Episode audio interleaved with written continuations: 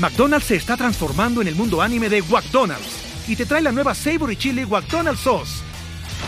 Los mejores sabores se unen en esta legendaria salsa para que tus 10-piece chicken wack papitas y Sprite se conviertan en un meal ultra poderoso. Desbloquea un manga con tu meal y disfruta de un corto de anime cada semana. Solo en McDonald's. ba baba go! En McDonald's participantes por tiempo limitado hasta agotar existencias.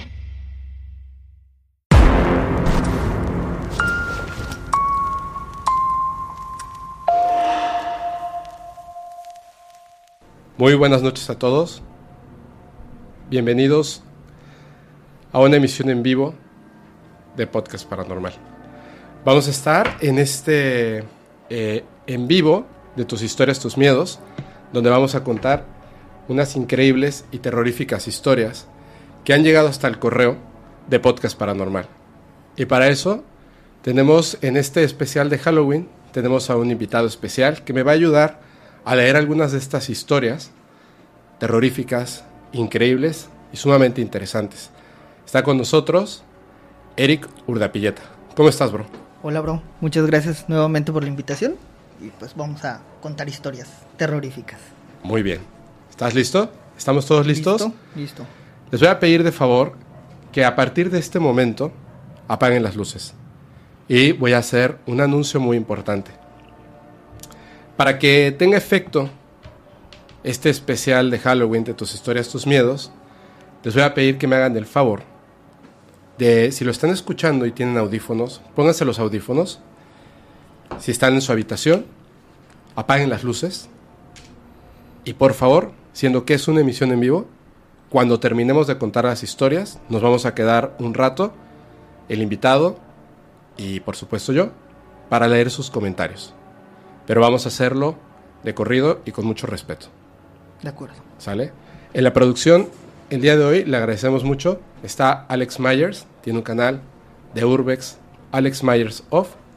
Y te voy a pedir un favor, si ya eh, hay un ojito al lado del el nombre que dice crédito invitado o crédito host, por favor dale clic al ojito para que desaparezca.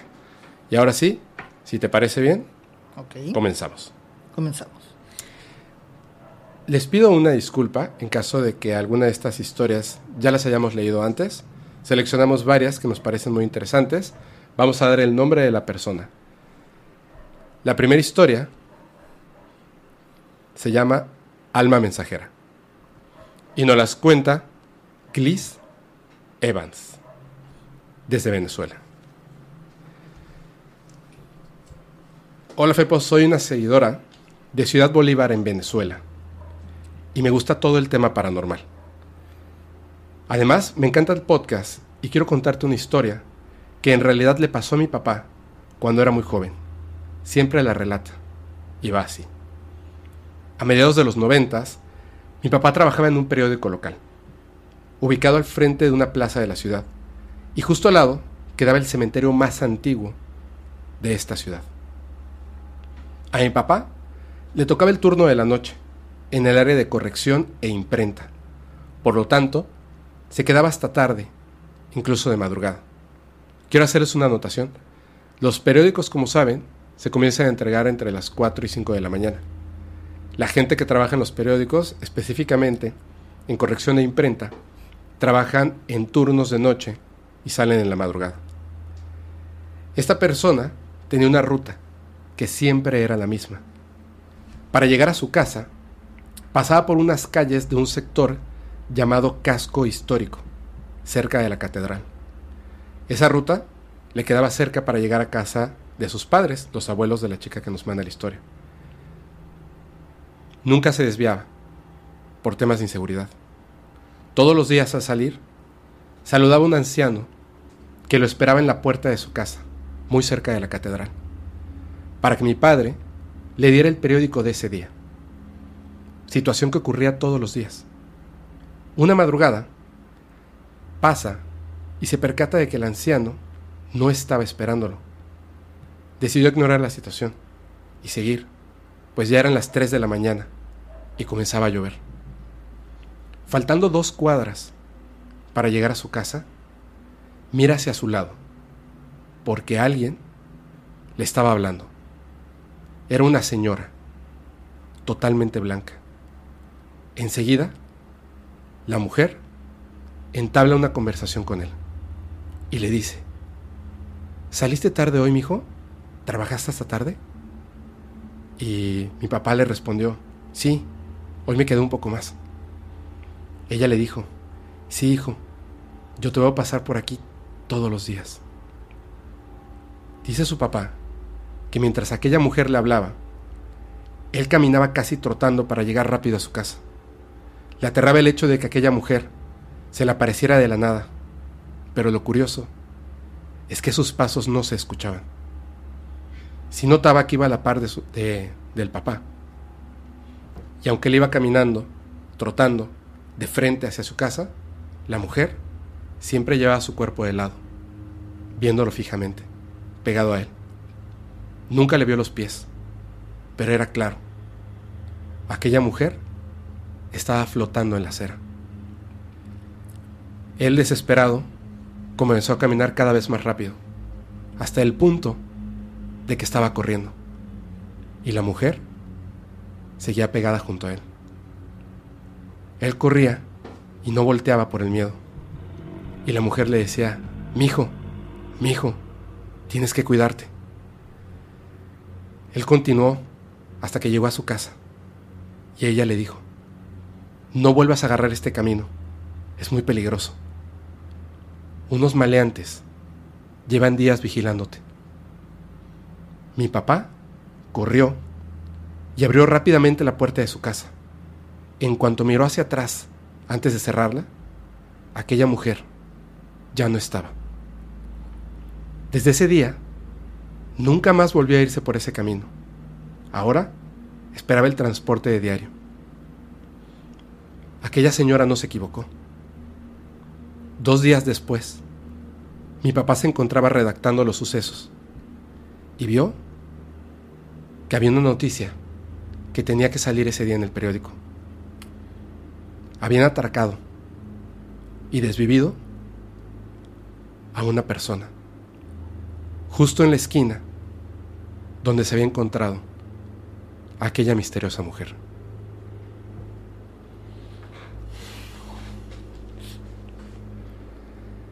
Adelante, Eric. Esta historia se denomina El hombre cabra y nos las envía Marlene Cortés. Dice, Hola Fepo, quiero contarte mi historia, ya que he estado tratando de descifrar lo que vi. Me gustaría que me dieras tu punto de vista, o si sabes qué pudo ser aquel ser espectral que observé. Hace varios años juntos, en la feria de mi pueblo, salimos como es costumbre, mi familia y yo, al festejo. Regresamos de la feria un poco tarde y cansados, dispuestos a dormir. Todos dormíamos y yo salí al baño. La sorpresa que me llevé fue que al abrir la puerta de mi cuarto, vi en la barda una cabeza de una cabra, le vi los cuernos y hasta las pezuñas. Estaba como recargándose viendo hacia la casa y específicamente a mí. La cabra me miraba fijamente, me llenó de miedo aquello que estaba viendo, porque claramente no era una cabra real común y corriente. Como pude llegué al baño y después de unos minutos volví a mi cuarto sin voltear y no me quitaba la mirada de encima. Me sentí observada y no quería mirar hacia ningún lado por el miedo que esto me provocaba. Llegué a mi cama. Esa noche no podía dormir. Tenía en la mente la cabeza de esta cabra. No me lograba explicar cómo podría agarrarse de ahí como si fuera un humano parado. Nunca supe qué podía ser y hasta hoy lo tengo grabado en mi mente. Y cada vez que lo recuerdo siento un gran terror. Como si supiera que en cualquier momento el hombre cabra podría volver a aparecer fuera de mi cuarto. Ok. Les voy a narrar ahora unas historias que son varias y me gustan mucho porque son experiencias extraterrestres. Y además, hay algo bien importante. Nos las manda un doctor, Wow. el doctor Neftalí Rodríguez. Justo ahora que está la desclasificación. Uy. Hola Fepo. Te escribo para contarte varias experiencias en mi vida con la vida extraterrestre. Inició cuando estudiaba en la universidad, hace más de 10 años. Un día, regresando de clase, fui a casa de mi novia, quien ahora es mi esposa. A ella le gustan mucho los animales y tenía muchos perros. Una de las perritas, Jenny, era muy viejita y ya había quedado ciega. Jenny se encontraba en el techo y estaba gruñendo, cuando normalmente está muy calmada. Rara vez gruñía o ladraba. Notamos muy raro tanto ladrido. Una parte del techo estaba cubierta con láminas de plásticos y de pronto pudimos notar que alguien estaba arriba. Inmediatamente subí a investigar qué pasaba. Al subir las escaleras de madera hacia el techo, ¿cuál va siendo mi sorpresa? Jenny estaba gruñendo a un ser de piel pálida, grisácea, ojos almendrados, muy delgado. Este ser me vio. Bajé la escalera de un solo salto y cerré la puerta. Tomé un cuchillo y le dije a mi novia, hay algo arriba. Y se lo describí. Ella llamó a sus papás, que no se encontraban en casa en ese momento, pero a los cinco minutos estaban ahí para ver qué sucedía. Revisaron todo, pero no encontraron nada. Cabe mencionar que ya dentro de la casa, antes de que llegaran ellos, aún veíamos por las láminas que alguien caminaba. Y Jenny, la perrita, seguía gruñendo. Como no encontraron nada, no me creyeron. Tiempo después nos casamos y rentamos una casa frente a la de mis suegros. Una noche, dormido, escuché un sonido. Parecía el sonido del video del chavo que hace exploración urbana, Alex. Cuando escuché ese sonido, se me erizó la piel y hasta unas lágrimas se me salieron de recordar lo que viví. Me paralicé. No podía mover más que mis ojos. Me asusté mucho. Pensé que me estaba dando un derrame cerebral. Me había quedado dormido, viendo hacia mi esposa, y quería gritarle, pero no podía. Yo solo escuchaba el sonido y mis quejidos. No me salía la voz. Fue como si hubiera pasado una eternidad. Abría y cerraba los ojos, sin poder hacer nada más. De repente, al volver a abrir los ojos, me encuentro viendo mi casa. Literal, veía el techo, el coche y hasta mi perrita Blackie, dormida en la cochera.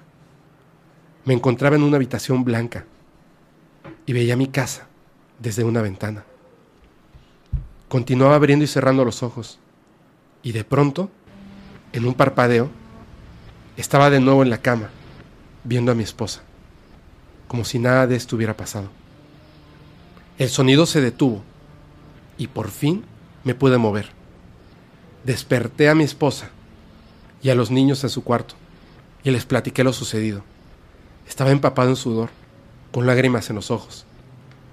Mientras le contaba lo que me acaba de suceder, se empezó a escuchar arriba de la casa un sonido extraño, como el despegar de un jet, literalmente arriba de la casa. En ese momento, vi la cara de impresión de mi esposa al escuchar el ruido. El suceso duró varias horas, en las cuales yo me encontraba confuso y no podía salir de este extraño, extraño letargo.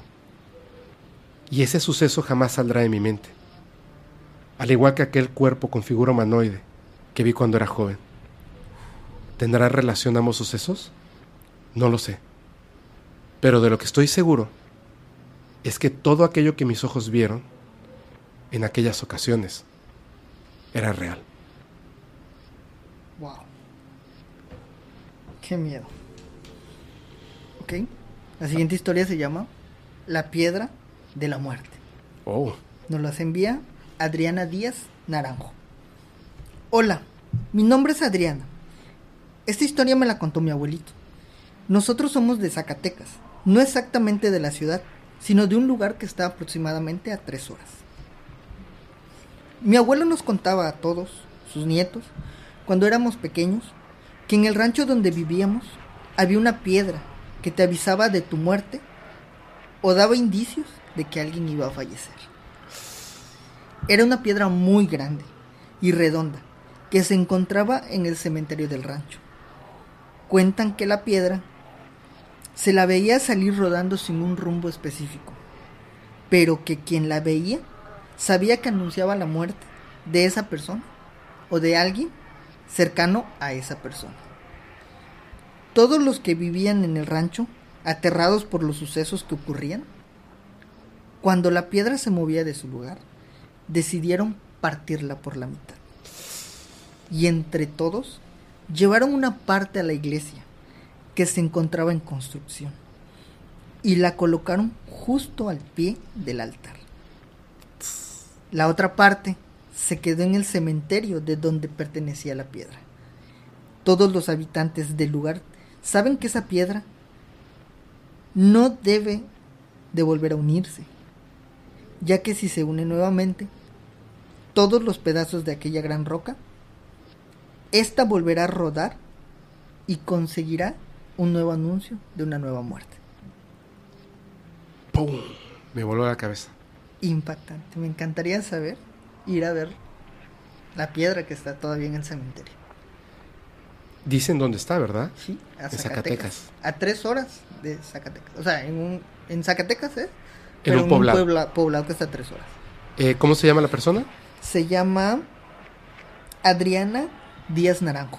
Adriana, por favor, si nos puedes decir en qué lugar está, me encantaría ir a visitar ese lugar para conocer y por lo menos fotografiar la piedra. Nos encantaría. Y yo les voy a dar una algo que se me quedó mientras escuchaba esta historia. Cuéntale. La piedra sabía quién iba a morir o seleccionaba a alguien para que muriera. No se sabría. Pero es fuerte. Porque Está solamente quien la veía moverse. Esta siguiente historia les voy a pedir que por favor pongan mucha atención. Tiene mucho que ver con la última historia que yo voy a contarles. Esta historia tiene una parte que no voy a leer, que no se dice. Presten atención y entiendan qué es lo que no estamos leyendo. La siguiente historia se llama El tío Mario. Y la manda Amelie Baidal Narváez. Hola Fepo. Soy Emily Narváez de Ecuador. Tengo una historia acerca de mi hija. Ella tiene dos años y medio, pero desde muy pequeña habla perfectamente bien. Cuando cumplió dos años, tenía un amigo imaginario y jugaba siempre, siempre con él. Y cada vez que lo hacía, hablaba con este amigo. Por las noches tenía episodios de sonambulismo. Se levantaba y hablaba con alguien. Yo tenía que asegurar las puertas para que no se saliera. Una noche, entre dientes, le escuché decir, Vamos mamá, llévame abajo a jugar con el tío Mario. Me retumbó los oídos escuchar aquello del tío Mario. Pero luego lo dejé pasar, porque los niños tienen una imaginación grande. Un día, mientras jugaba y hablaba, como si alguien estuviera con ella, me acerqué y le pregunté, ¿con quién juegas? Ella me respondió, con el tío Mario, mamá. ¿Que no lo ves? Te manda saludos. En ese momento me quedé paralizada. La piel se me puso de gallina. Le dije a mi hija que le dijera al tío Mario que se fuera, que no era bienvenido en nuestra casa. Después de un tiempo, empezó a decir, vete, vete, fuera de aquí. Pasaron unos días y nos quedamos solas en casa. Ella empezó a contarme que estaba muy triste porque el tío Mario se fue. Y ahora el tío se encontraba jugando entre las flores. Desde ese día, nunca más hablamos del tío Mario. Wow.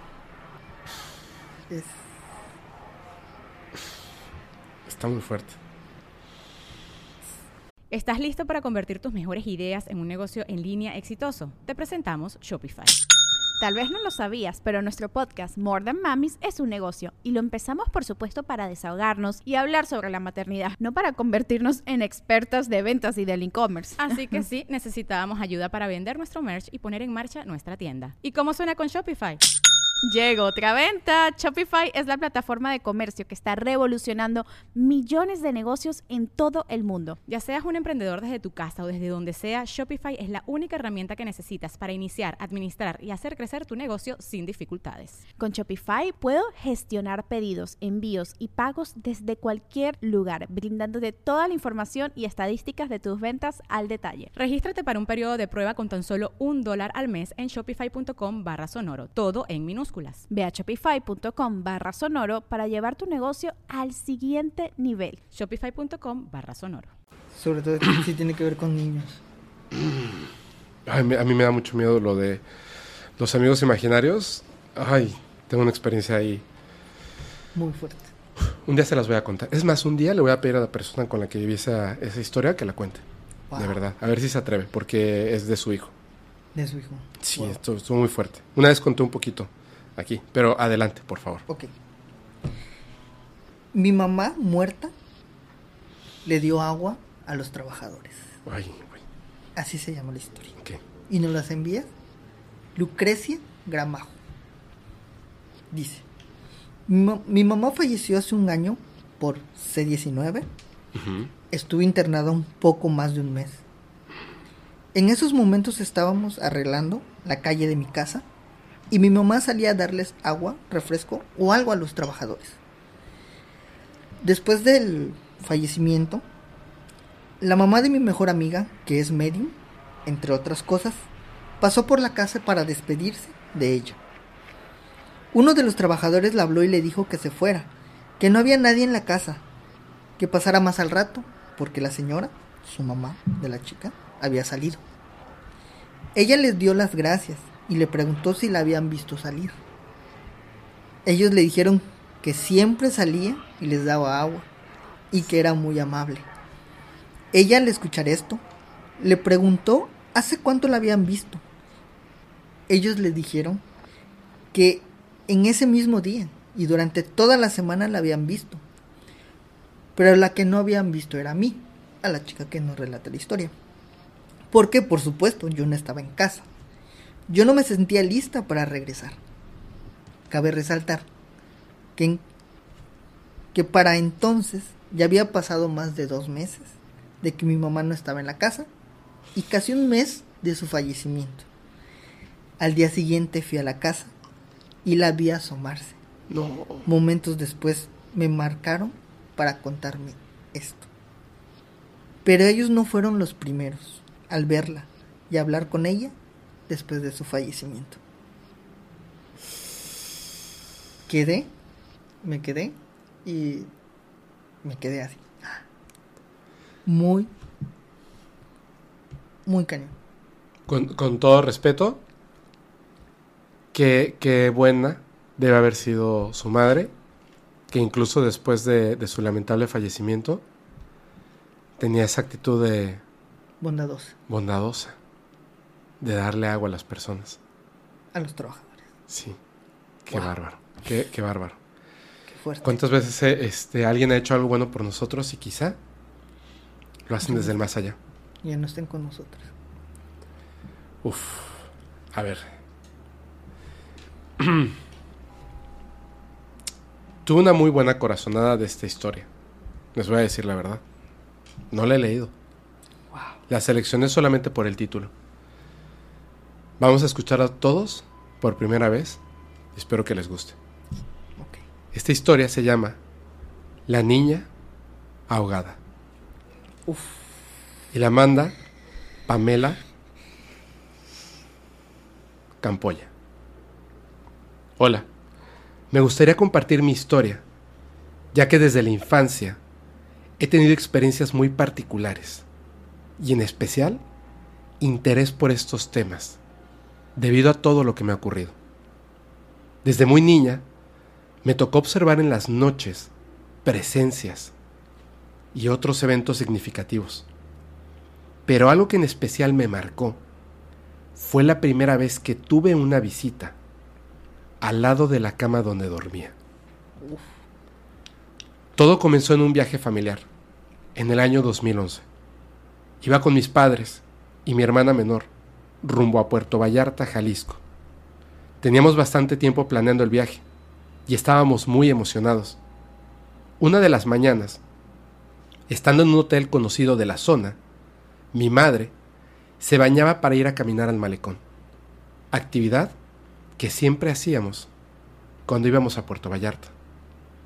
Yo me desperté alrededor de las 7 de la mañana. Vi el reloj y me dispuse a volver a dormir. Escuchaba el sonido de la regadera terminar y me acomodé.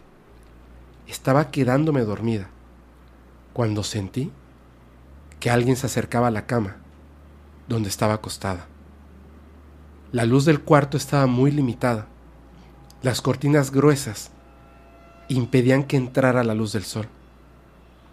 Continué sintiendo esa presencia. Pensé que era mi madre.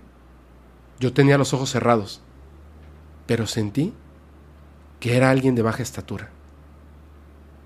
Sin abrir los ojos, dije dudosa, ¿Mamá? No hubo respuesta. Abrí los ojos y a un lado de mis pies pude percibir la falda larga y blanca de Olanes que pensé que era de mi madre, pero no era ella. Subí la vista lentamente y pude percatarme que aquella figura no tenía rostro.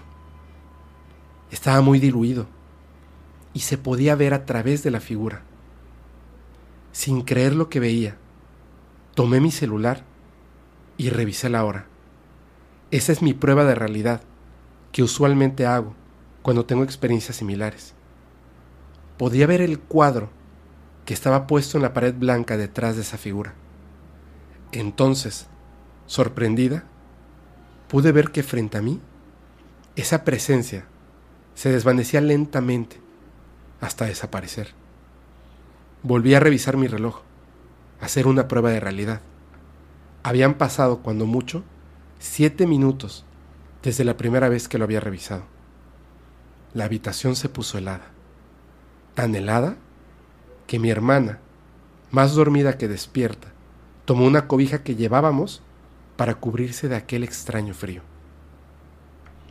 A la hora del desayuno, bajamos al buffet del hotel y le pregunté a un mesero si de casualidad algo había pasado en ese lugar. Me contestó nervioso que sí y me preguntó, ¿por qué quieres saber eso? Le contesté que había visto una persona hace más o menos una hora, una mujer. El mesero me contó entonces que hace 12 años una niña de 12 años de edad se había ahogado en la zona y era muy común que la vieran. El personal que trabaja en el hotel, los visitantes y guardias de seguridad recurrentemente ven a esta niña. La niña aparecía constantemente a los alrededores de donde había ocurrido el trágico evento. Era la misma niña que horas antes estaba en mi cama viéndome dormir.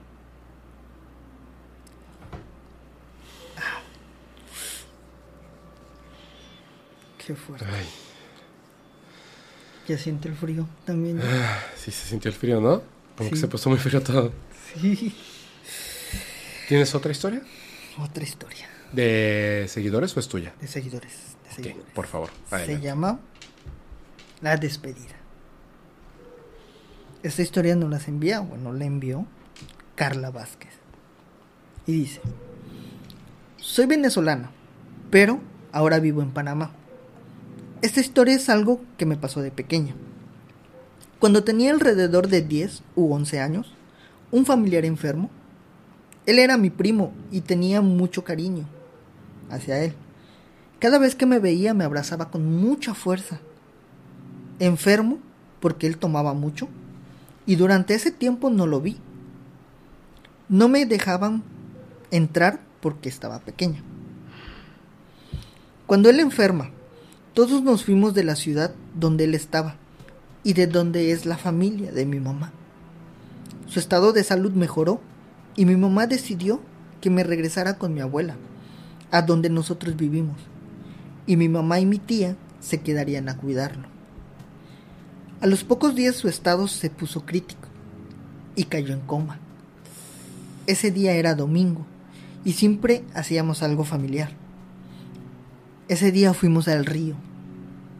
Regresando, alrededor de las 7 pm a la casa de mi abuela, fui a cambiarme de ropa y mi abuela estaba en su cuarto y me pidió que fuera al baño a buscar unas cosas y al salir del baño siento un escalofrío muy muy fuerte recorrer mi cuerpo y escucho que en un tono de voz muy cálido me dicen, te quiero Carlita. Yo quedo, yo quedé paralizada.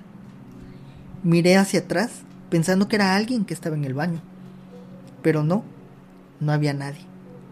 Salí corriendo hacia donde estaba mi abuela y la encuentro llorando, diciéndome que mi primo acababa de fallecer. En ese momento supe que él había venido a despedirse de mí. Siempre que recuerdo ese momento, me pongo muy emotiva, porque fue algo que no que me marcó para toda la vida. No lo veo como algo malo, sino como un, un gesto de despedida de alguien que me quería mucho y que jamás iba a volver a ver. Uf, me recordó muchísimo a la historia que te conté de la paciente que yo ayudé a subir a la cama y que solamente regresó para decirme gracias hijo. Recuerdo muchísimo, qué fuerte. ¿Cuántas historias hay, no? De, de, o sea, te las mandé. La de esta señora que le daba agua a las personas. Sí. Este, Este. ya una vez les puse un- una psicofonía de una persona que su mamá, mientras estaba grabando el televisor, le dijo, Kenny, Sí. Kenny, y se escucha clarísimo lo que te pasó con esa mujer. Muchas, muchas historias de personas que regresan solo a despedirse. Me, me llama mucho la atención el, esta mm, tela de realidad que hay entre la nuestra y lo que hay del otro lado, ¿no? Como si fuera un, un permiso o un deseo muy fuerte, ¿no? Sí. Para poderse despedir. Mm. Oye, me queda, me queda ¿Dos historias? ¿Dos? una historia. A mí me queda una historia. ¿Cuántas te quedan a ti? Me quedan una más. Una más. Si te parece, les voy a contar una historia que ya he contado antes en el podcast, pero la conté mal. Ah, caray. Y entonces un, un tío eh, me dijo, contaste mal la historia. Y me la contó. Y ahora que fui a comer con mi madre, me, me dijo lo mismo. Contaste mal la historia. Y me la contó. Así que si ya conocen la historia, si me lo permiten, voy a volver a contar esa historia para dejar esta última historia, que me gusta mucho, que se llama Percepción Extrasensorial, Wow. hasta el final. Y te la cuento a ti, Eric, porque seguramente no la conoces. Pero esto es algo que pasó en mi familia. Ok. Por eso es que es tan importante y además ocurrió aquí en Mérida, Yucatán. Porque aquí en Yucatán, mi abuela por parte de mi madre, ella es de aquí, de Yucatán. Al igual que el, el papá de Jaime Maussan, que también es de aquí de Yucatán. Ah, órale, qué Fíjate. buen dato. Entonces les voy a contar esta historia. Hace en la familia de mi abuela, que vivían aquí en la ciudad, cuando estaba joven, eran pues varios hermanos y hermanas. Uno de ellos, un día, nada más para que vean la clase de familia, un día desapareció. Wow. Desapareció. Más o menos 20 años después, ya lo habían, obviamente, pues ya lo habían enterrado y más. 20 años después, regresó. Se había ido a Estados Unidos. Se fue a vivir, trabajar y formó una familia en Estados Unidos. Estuvo tanto tiempo que ya no recordaba muy bien cómo hablar el idioma español. Órale. Cuando regresó, mi abuela abre la puerta y le decía en inglés, le decía, soy yo, soy... Sí. Y ella como que no entendía hasta que en un momento se dio cuenta de que era su hermano que no había visto en 20 años y se desmayó. Pero esa no es la historia más importante de esa familia. En aquel entonces, estoy hablando de mis abuelos, en aquel entonces eh, es un tío abuelo mío, se casaban muy jóvenes, muy jóvenes. Y este, este tío abuelo tenía como 19, 20 años, tenía una novia en un pueblo aquí en Yucatán. Entonces, pues ya habían hablado de que se iban a casar. Ella ya tenía 18 años y estaban planeando casarse. La familia lo conocía, las familias se conocían muy bien. Un día no se despertó para desayunar y se le veía muy mal. Se preocuparon y lo llevaron al hospital. Tuvo una falla renal y falleció. Wow. No pudieron hacer nada por él. Simplemente despertó, tuvo una falla renal y falleció. Ese mismo día había una fiesta muy grande en el pueblo de donde era su novia. Y habían planeado que ese día, en la fiesta, él iba a hablar con los papás de la novia para pedir la mano de su hija. Como falleció de manera súbita, nadie avisó a la familia de la novia. Estaban viendo pues todo, ¿no? Para el velorio y más. Pero en la fiesta, en la noche, llegó, Wow. pero llegó tarde. Llegó, lo vieron, se acercó a los papás, los saludó, les dijo que tenía algo importante que hablar con ellos, pero que sería después, pero que supieran que en verdad amaba a su hija. Se acercó con ella y empezaron a bailar. No dijo nada. Mientras bailaban, ella le dijo, ¿vas a hablar con mis papás? A su tiempo, le respondió. Pero tú y yo vamos a estar juntos. Y le dijo más. Ahora tengo que irme. Pero recuérdalo, tú y yo vamos a estar juntos. Se dio la vuelta y se fue. Salió de la fiesta y habían unos taxis de esos antiguos. Y le pidió a uno de ellos que lo llevara. Se subió y empezaron a avanzar. Lo extraño es que le pidió que lo llevara al cementerio, aquí en Mérida. El taxista lo llevó. Cuando llegaron al cementerio, abrió la puerta y se bajó. Y el taxista bajó su vidrio y le gritó, ¡Ey! ¡Págame! Se volteó y le dijo, perdón. Caminó hacia él, se agachó, tomó tierra del cementerio, se la puso en la mano. El taxista se quedó como, ¿esto es una broma? Se dio la vuelta, caminó y cruzó las puertas del cementerio que estaban cerradas. Cuando el taxista vio eso, se dio la vuelta y se fue. Ese taxista tenía un amigo en el periódico, un reportero, y le contó lo que había pasado. Unos días después, no avisamos a la familia de esta chica. Tenemos que avisar. Y la mamá de la chica, de la novia, se encuentra con mi bisabuela. Y le dice, tengo algo que decirte. Y dice, no, perdón, yo tengo que decirte algo también. Le dijo, no, déjame decirte a mí primero. Hace unos días fue tu hijo a la fiesta a bailar con mi hija. Algo quería decirnos, pero de repente se fue. Al día siguiente, a mi hija le entró una fuerte calentura y no pasó la noche. Mi hija acaba de fallecer y lamento mucho decírtelo. Y en ese momento mi bisabuela se derrumbó porque se dio cuenta de que su hijo Fue a buscar. la fue a buscar. Sí. Ah, qué fuerte. Qué fuerte. Y va relacionado con lo que se dice. Que fallece una persona, siempre va a buscar a la más amada. O a la más querida. Tratando de podérsela llevar. Sí, así es. De verdad que es fuertísimo. De hecho, me, me ericé. Sí, yo, yo llevo erizado este, Media historia. los 40 minutos que llevamos de programa, estoy erizadísimo. Por favor, es que quisiera yo tener el contar la última historia de. No, no, no, no, cuenta la tuya y, y ya, una y una, una y una. Venga. Una, va. Esta historia eh, es de dos policías. Ok.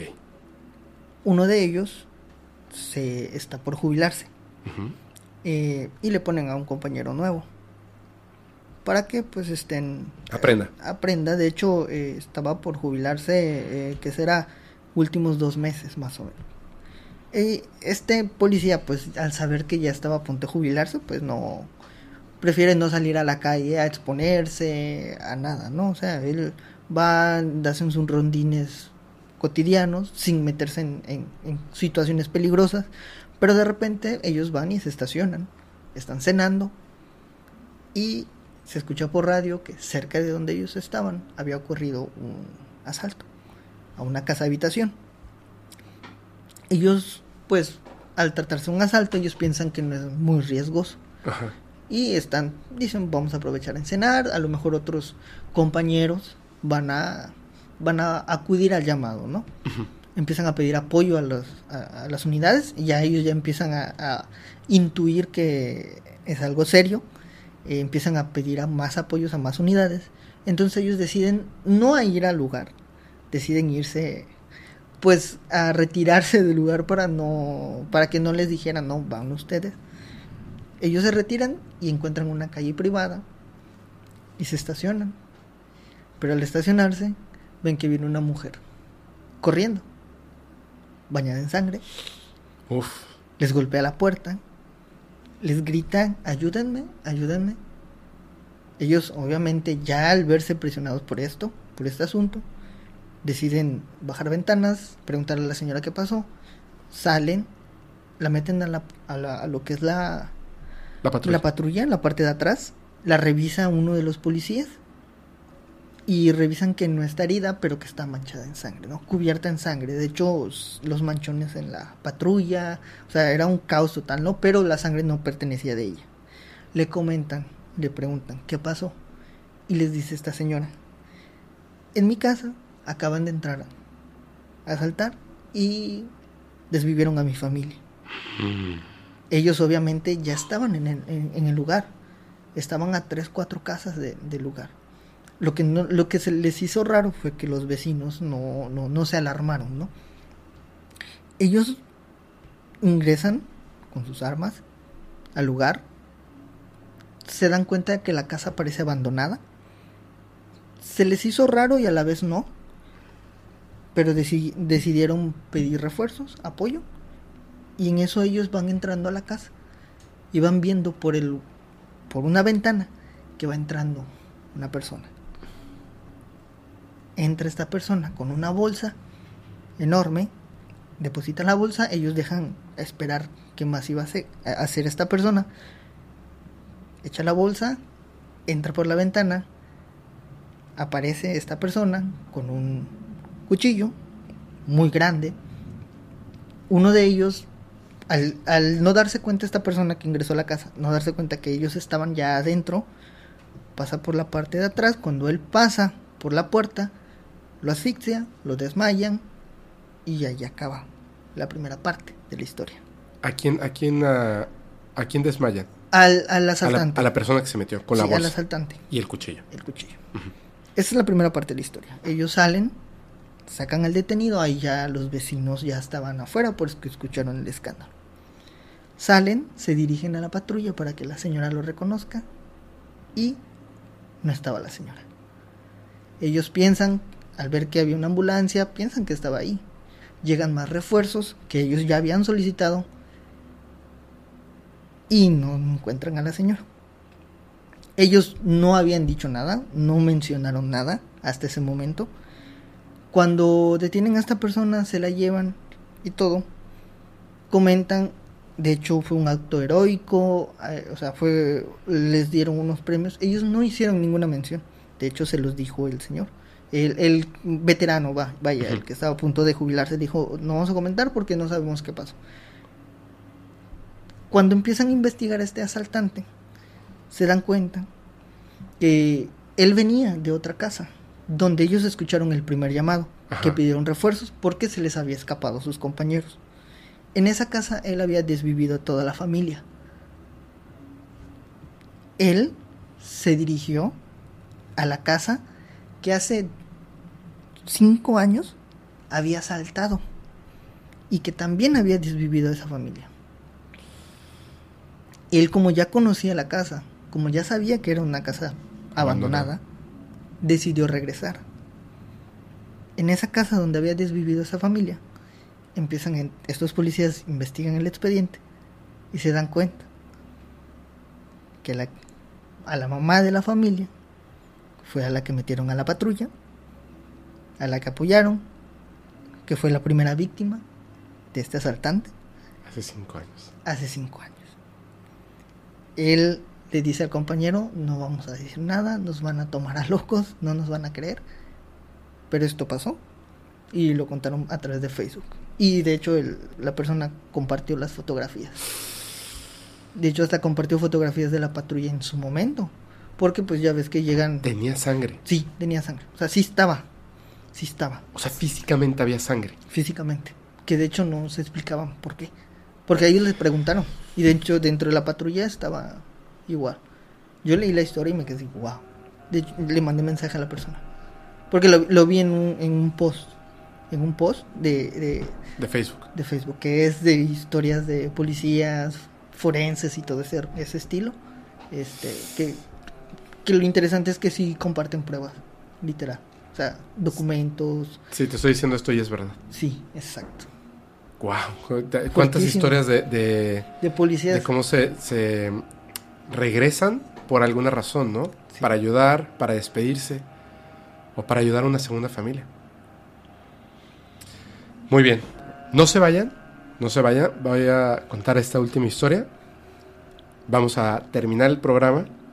Pero las personas que están en vivo, que en su momento les vamos a anunciar algunas cosas y vamos a leer los comentarios. Exacto. Espero que en este momento tenga la luz apagada. Que la mantengan apagada. Esta historia me parece es anónima, aunque se dicen algunos nombres, Ok. es anónima. Me parece que es sumamente interesante, sumamente terrorífica. Uh, Apaguen las luces. Se llama percepción extrasensorial y es anónima. A veces son cosas prácticas, como no tomes esa calle. Y efectivamente, en esa calle hay mucho tráfico. Otras veces son cosas personales, como la abuela escondió los regalos en el cobertizo. Y los regalos están en el cobertizo. Pero luego hay algo más. Algo diferente. Cuando ven la televisión a los psíquicos, siempre dicen que son cosas donde el cuerpo completo y en tu sano juicio tienes visiones, como un ataque. Pero realmente no es así. Es algo pequeño y tienes que estar atento. Cuando jugamos al escondite, por ejemplo, yo no tengo una visión completa de Mariana escondida detrás de esa pared. Ni una voz me susurra al oído. Mariana está detrás de la pared. No. El tiempo se hace lento. Cada vello de mi cuerpo se eriza. Y una palabra está en mi mente, como una respuesta a una pregunta. Mariana, atrás de la pared. Yo tenía 12 años cuando todo sucedió. El tiempo se alentó tanto que sentí que estaba siendo arrastrada a través de él. Un zumbido llenó mis oídos y mi cara se puso caliente, ardiente. Esa fuerza que me había guiado desde la niñez me estaba dando una palabra, una que nunca, antes había escuchado en mi vida. Depredador. Me alejé poco a poco y miré hacia arriba. Y vi a un hombre mirándome, mirándome en la forma en que los hombres adultos no deben mirar a las niñas de 12 años. Salí del parque como pude. Encontré una calle concurrida y a través de esta me fui camino a casa. No sé por qué la palabra karaoke flotó un día en mi cabeza. Era un jueves por la noche y yo tenía exámenes parciales. ¿No sería irresponsable dejar de estudiar para ir a una actividad aleatoria? ¿A un bar karaoke? Bueno, esa noche conocí a mi esposo. Esa fuerza cambió todo por completo. Pero un día, muchos años después, cambiaría todo otra vez. Durante los primeros 11 años de la vida de mi hija, todo era normal. Gaby me pedía juguetes o a veces que le hiciera espagueti para comer. Un día estaba recogiendo a Gaby de la escuela. La fui a buscar temprano. Tenía ese sentimiento, ese sentimiento que en 20 años no había tenido. Se coló en mi cuerpo y me golpeó. Escuché un rugido en mis oídos y mi visión cambió. El tiempo se detuvo. Estaba gritando esa palabra otra vez esa que me revuelve el estómago desde aquel día en el parque.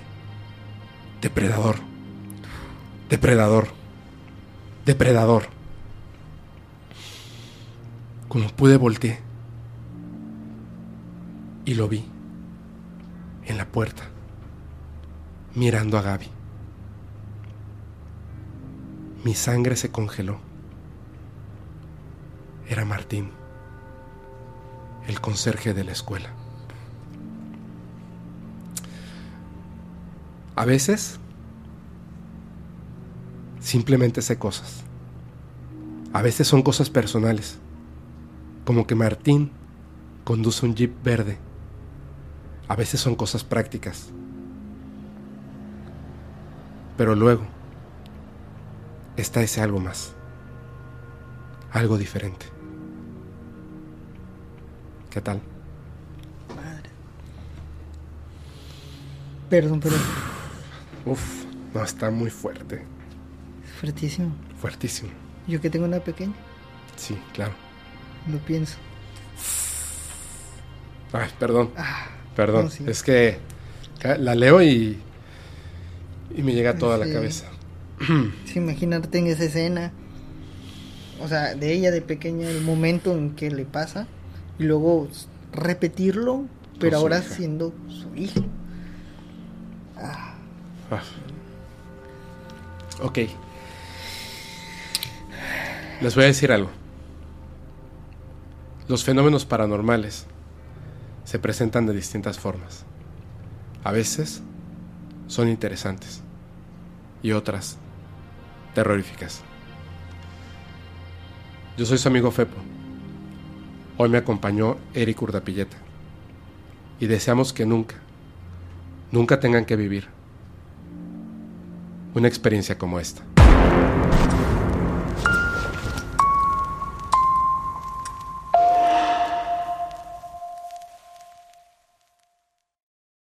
¿Estás listo para convertir tus mejores ideas en un negocio en línea exitoso? Te presentamos Shopify. Tal vez no lo sabías, pero nuestro podcast More Than Mamis es un negocio y lo empezamos por supuesto para desahogarnos y hablar sobre la maternidad, no para convertirnos en expertas de ventas y del e-commerce. Así que sí, necesitábamos ayuda para vender nuestro merch y poner en marcha nuestra tienda. ¿Y cómo suena con Shopify? Llegó otra venta. Shopify es la plataforma de comercio que está revolucionando millones de negocios en todo el mundo. Ya seas un emprendedor desde tu casa o desde donde sea, Shopify es la única herramienta que necesitas para iniciar, administrar y hacer crecer tu negocio sin dificultades. Con Shopify puedo gestionar pedidos, envíos y pagos desde cualquier lugar, brindándote toda la información y estadísticas de tus ventas al detalle. Regístrate para un periodo de prueba con tan solo un dólar al mes en shopify.com barra sonoro, todo en minúsculas. Ve a shopify.com barra sonoro para llevar tu negocio al siguiente nivel. Shopify.com barra sonoro. Lucky Land Casino asking people what's the weirdest place you've gotten lucky? Lucky? In line at the deli, I guess? Aha, in my dentist's office. More than once, actually. Do I have to say? Yes, you do. In the car before my kids' PTA meeting. Really? Yes. Excuse me, what's the weirdest place you've gotten lucky? I never win and tell. Well, there you have it. You can get lucky anywhere playing at LuckyLandSlots.com. Play for free right now. Are you feeling lucky? No purchase necessary. Void where prohibited by law. 18 plus. Terms and conditions apply. See website for details.